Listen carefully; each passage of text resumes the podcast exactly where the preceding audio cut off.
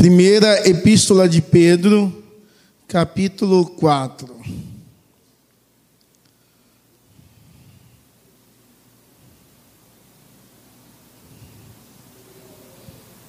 Primeira Epístola de Pedro, capítulo 4.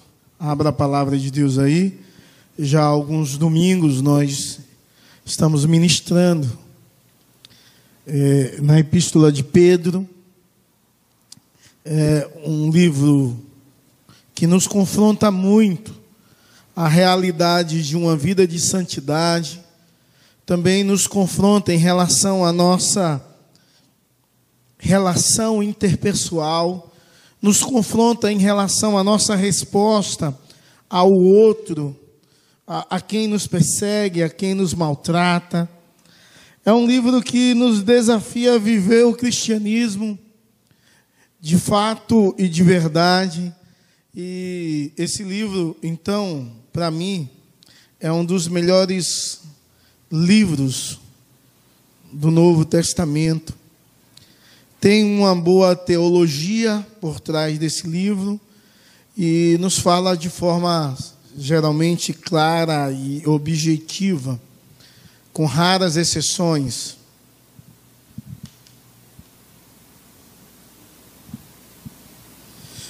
Bom, então Filipenses, Filipenses não, 1 Pedro 4, verso 1 ao verso 6. Diz assim a palavra de Deus: Ora, tendo Cristo sofrido na carne, estejam também vocês, amados, no mesmo pensamento.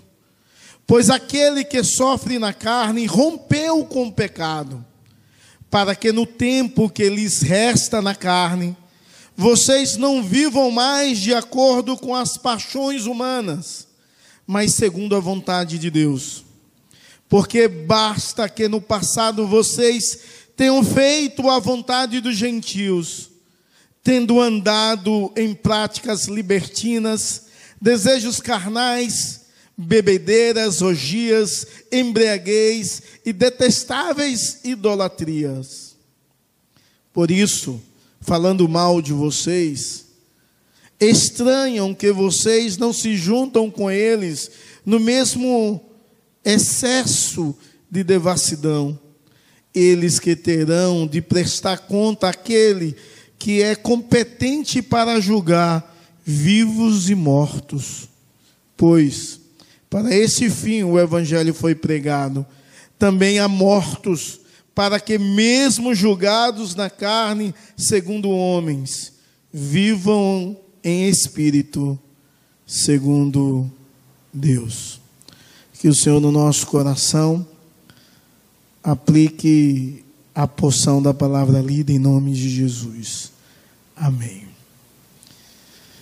Bom, amados, quero ministrar ao meu e ao seu coração como deve ser nossa atitude em meio a perseguição, lutas ou sofrimento. É claro que você já conhece o contexto da carta. O contexto, o contexto é um contexto de perseguição, de luta, de sofrimento, de dor.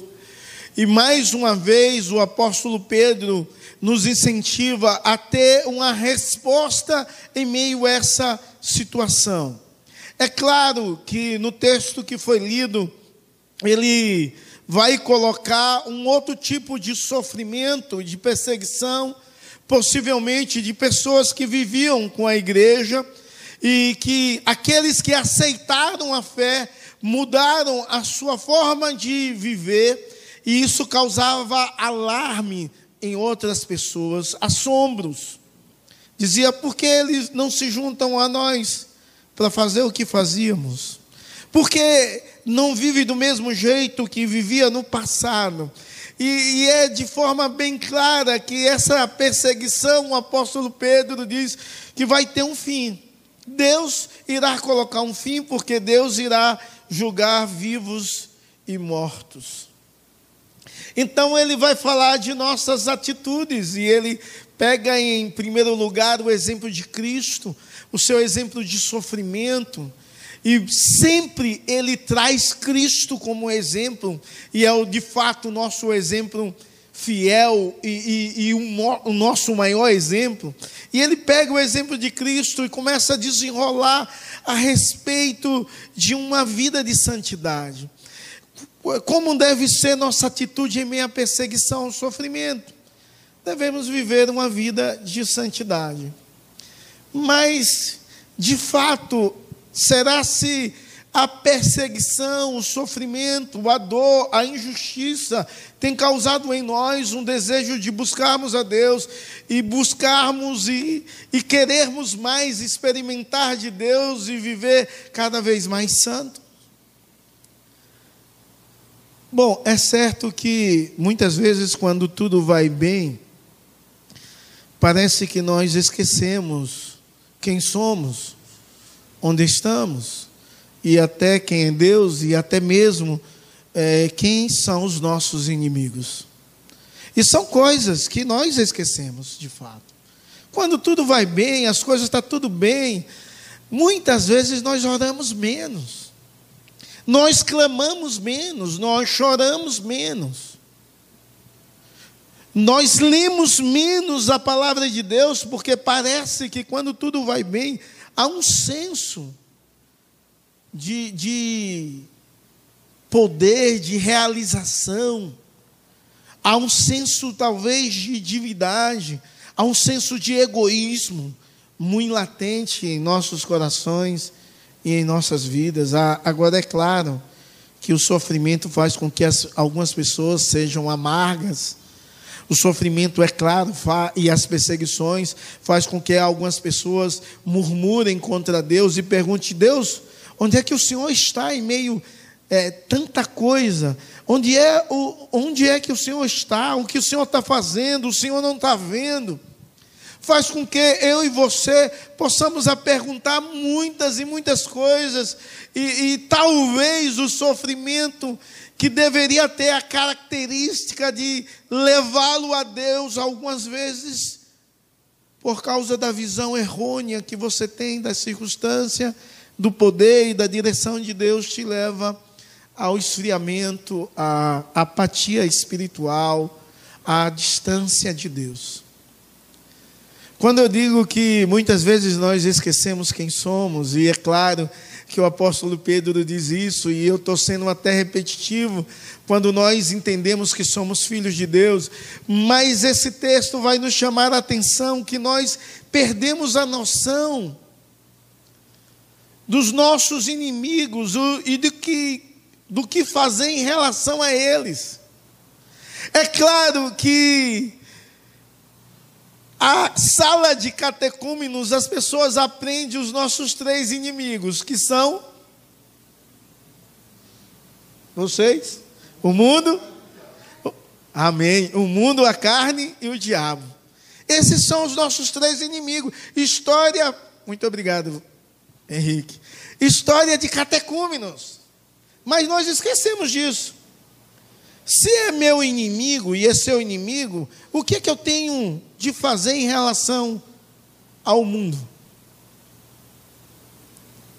Se é meu inimigo a carne e é seu inimigo, o que você tem de fazer em relação à carne?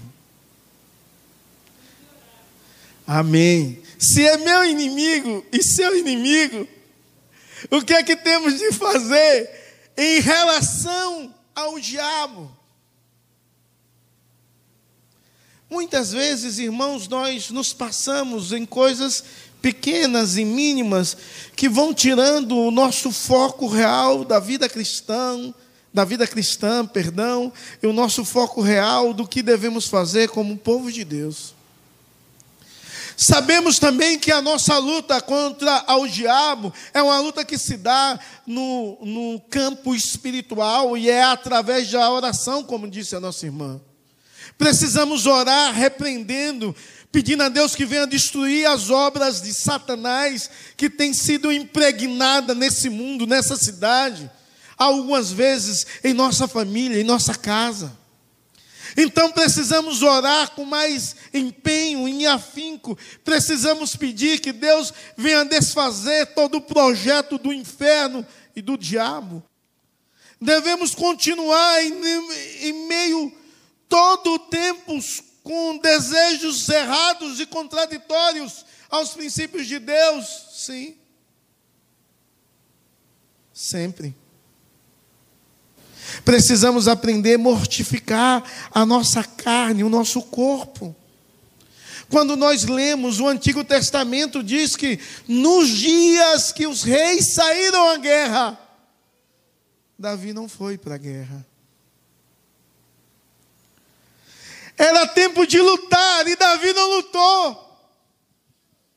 Era tempo de guerrear, ir para a batalha, e Davi ficou no palácio à toa rodando, andando pelo palácio, e um dia ele vai andar pela sacada e ele vê uma mulher tomando banho, despida, enlouquece a mente dele, os desejos tomam conta da sua mente, do seu coração. E você sabe o fim dessa história. A espada nunca mais saiu da casa de Davi. Você sabe as consequências que rolaram todas essas coisas. Porque no tempo que o rei devia sair à guerra, ele não saiu. Quando é que você tem de lutar? Todo o tempo. Se você não tem lutado, certamente você tem caído e caído muito.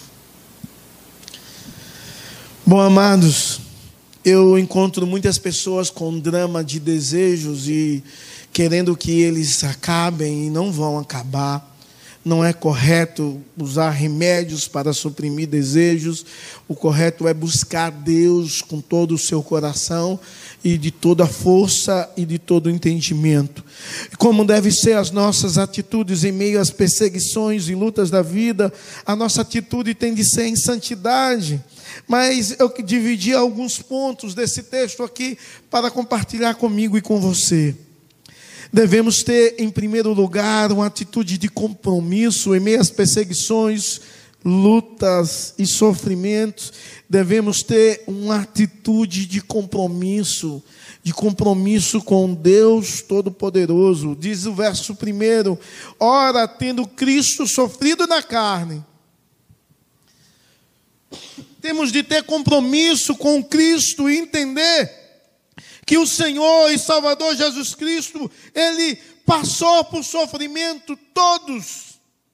Ele lutou contra todos os desejos pecaminosos, porém não pecou. Jesus Cristo tinha os mesmos desejos que qualquer ser humano tem. Tinha qualquer inclinação humana, mas não pecou. A palavra de Deus diz que ele foi tentado em tudo, porém sem, sem pecar. Ele suportou o sofrimento, a dor, a perseguição e venceu os inimigos, inclusive a carne, com a intenção de dizer à igreja é possível. A ideia de sofrimento aqui é porque não é uma coisa fácil. Não é fácil lutar contra os próprios desejos. Então, a primeira atitude em relação à perseguição e ao sofrimento, que deve ser uma atitude de santidade, que parte de um compromisso com Cristo e com o entendimento do sofrimento de Cristo. Ele pagou um alto preço, não foi em vão, para que eu viva em santidade, para que eu viva em novidade, para que eu viva para a glória dele. Mas isso, pastor, vai minimizar o desejo? Não. Mas aí o apóstolo Pedro vai nos ensinar a lutar. Diz assim: armados do verso primeiro, continuando a segunda parte aí, estejam também vocês armados do mesmo pensamento. Pois aquele que sofreu na carne rompeu com o pecado e aqui traz a ideia, se você não imaginou de onde eu tirei essa questão da luta contra a carne, aqui traz a ideia que Deus, na pessoa de Jesus, rompeu o pecado pelo seu sofrimento. Ele venceu os desejos carnais. Mas ele nos ensina que nós devemos estar armados com os mesmos pensamentos de Cristo. Eu acho que o apóstolo Pedro é fantástico, porque ele dá a ideia de como viver a pureza e a santidade. De forma bem clara, ele diz: você tem de estar armados pelo mesmo sentimento que Cristo teve.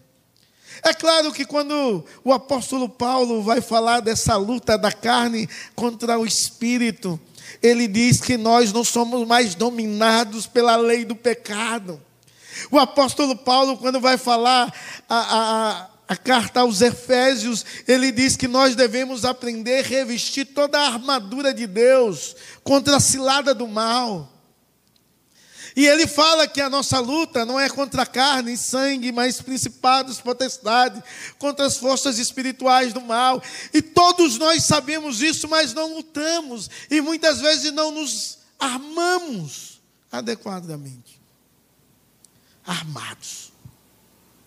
Armados de todo o pensamento de Cristo.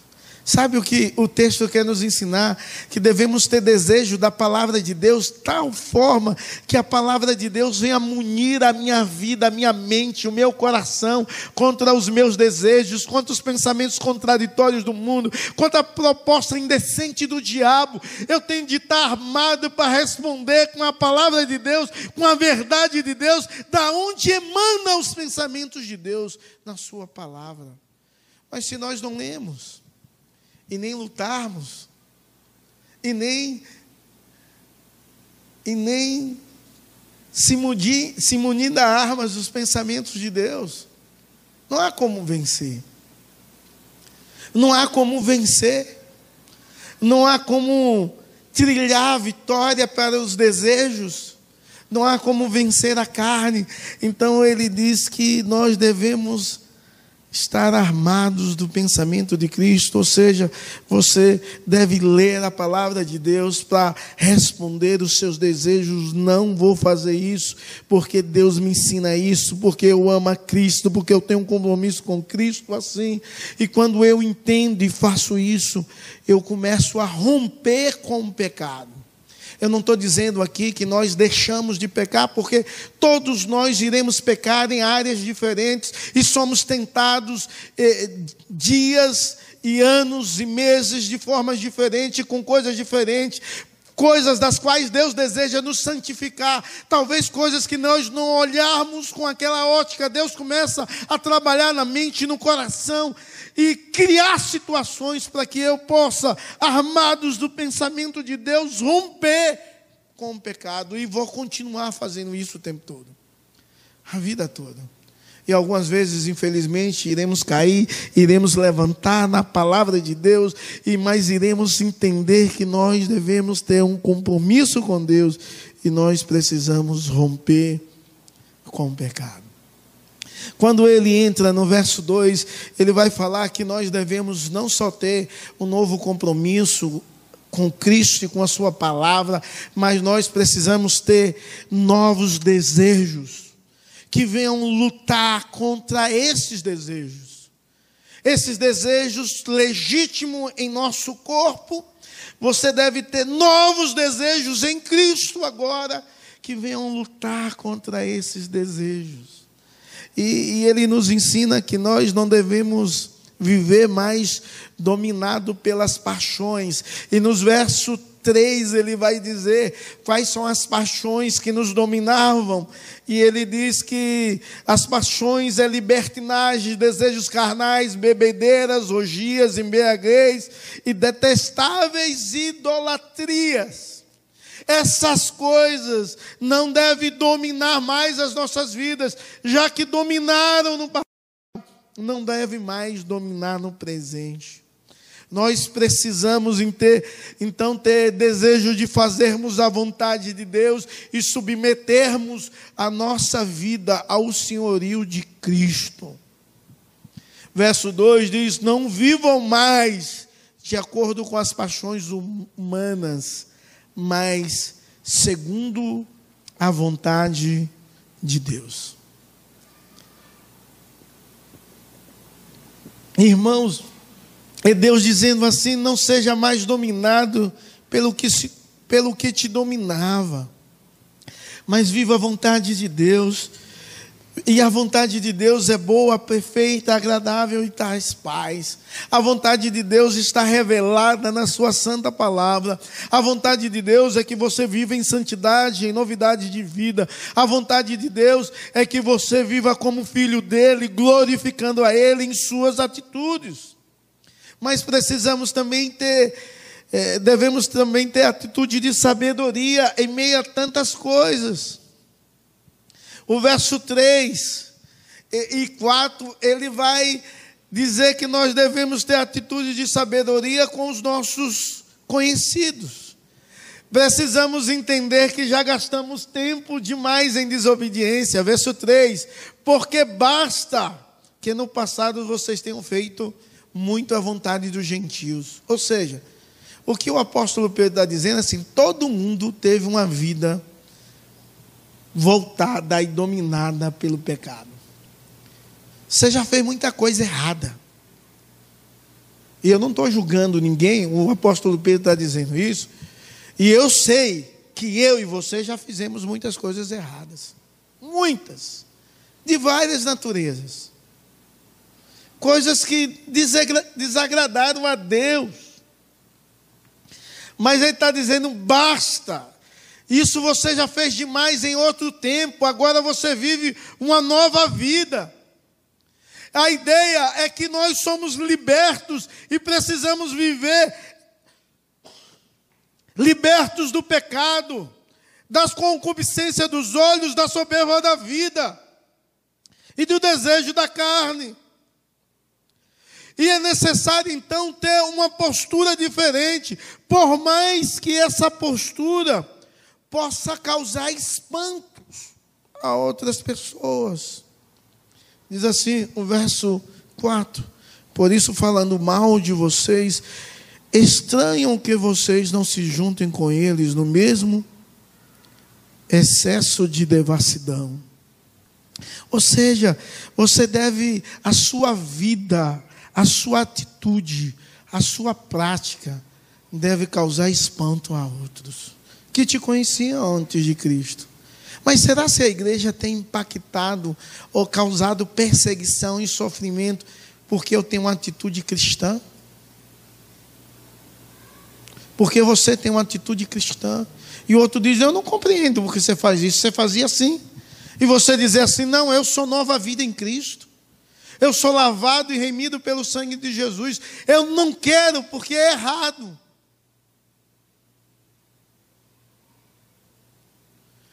Irmãos, quando nós compreendemos isso, nós vivemos melhor, nós entendemos melhor, nós vigiamos mais, nós testemunhamos mais a respeito de Cristo, quando nós olhamos o nosso passado perdido e miserável, vida vazia, sem paz, sem sentido, sem direção.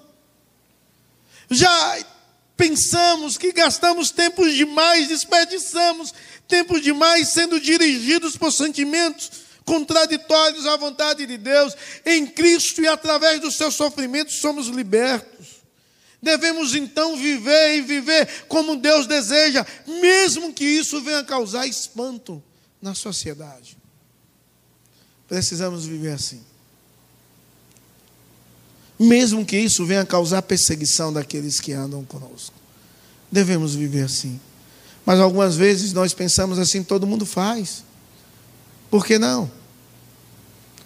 Isso é o pensamento mundano, rondando a sua mente e o seu coração, querendo transformar a sua vida,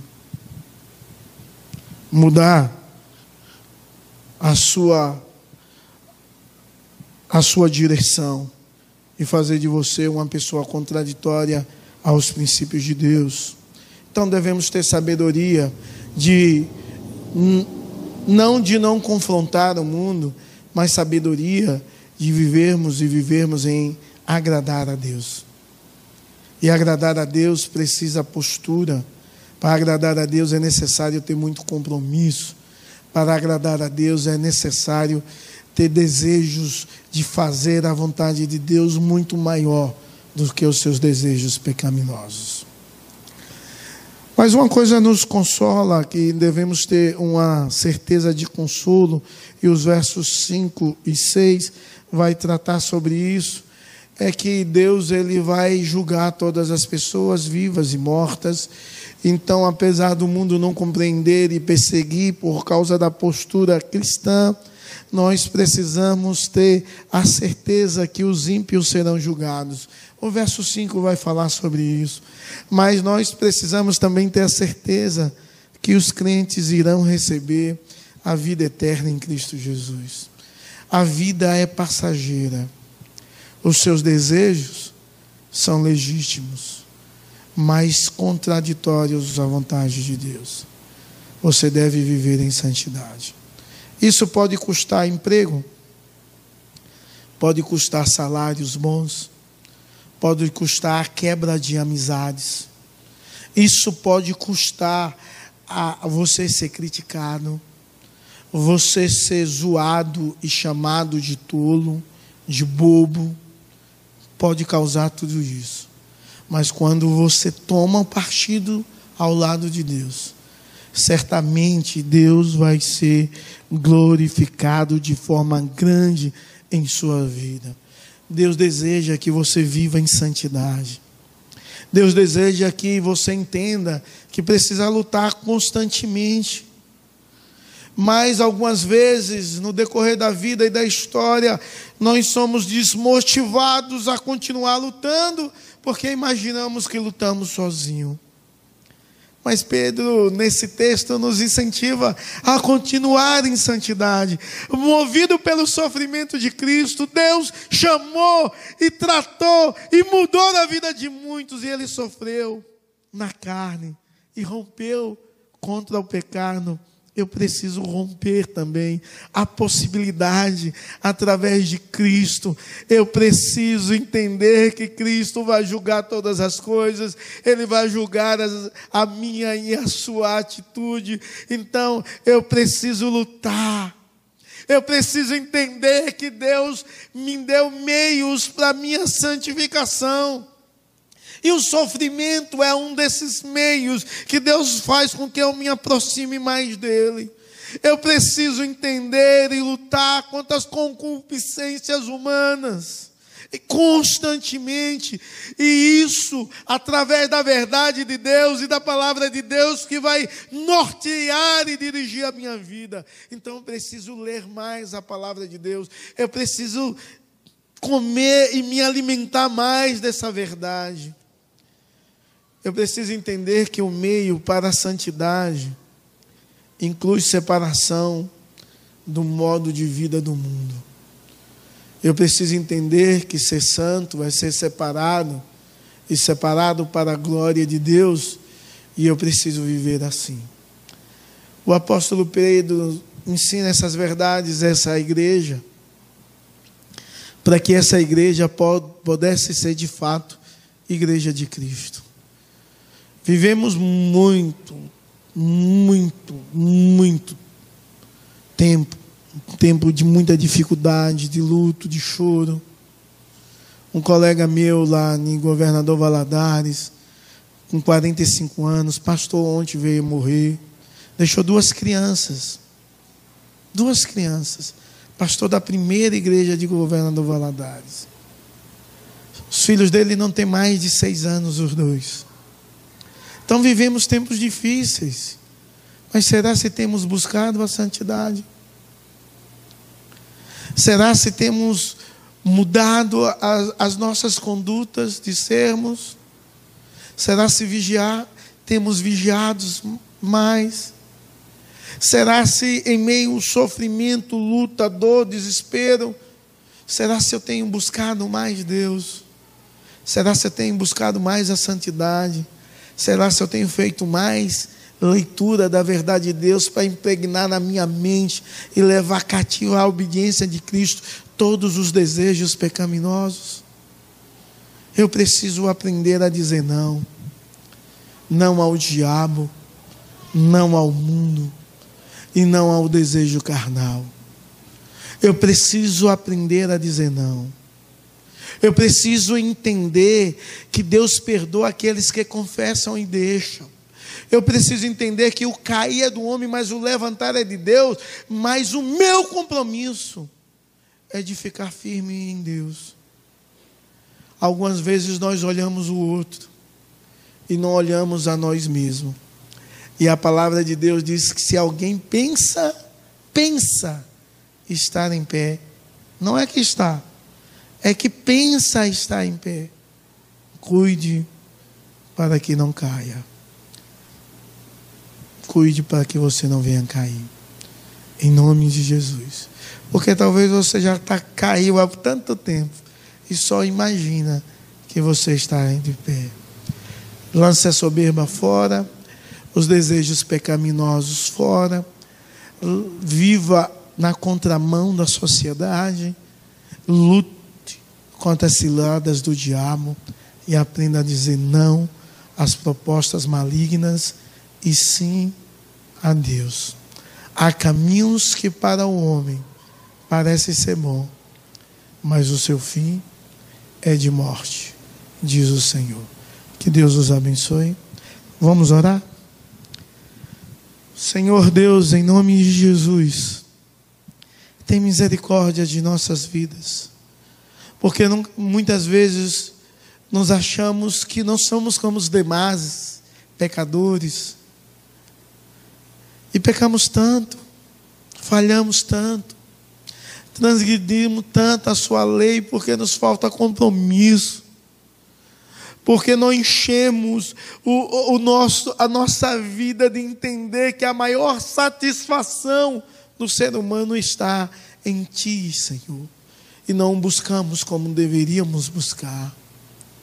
Não vivemos a tua verdade e nem submetemos se a ela, Pai, tem misericórdia.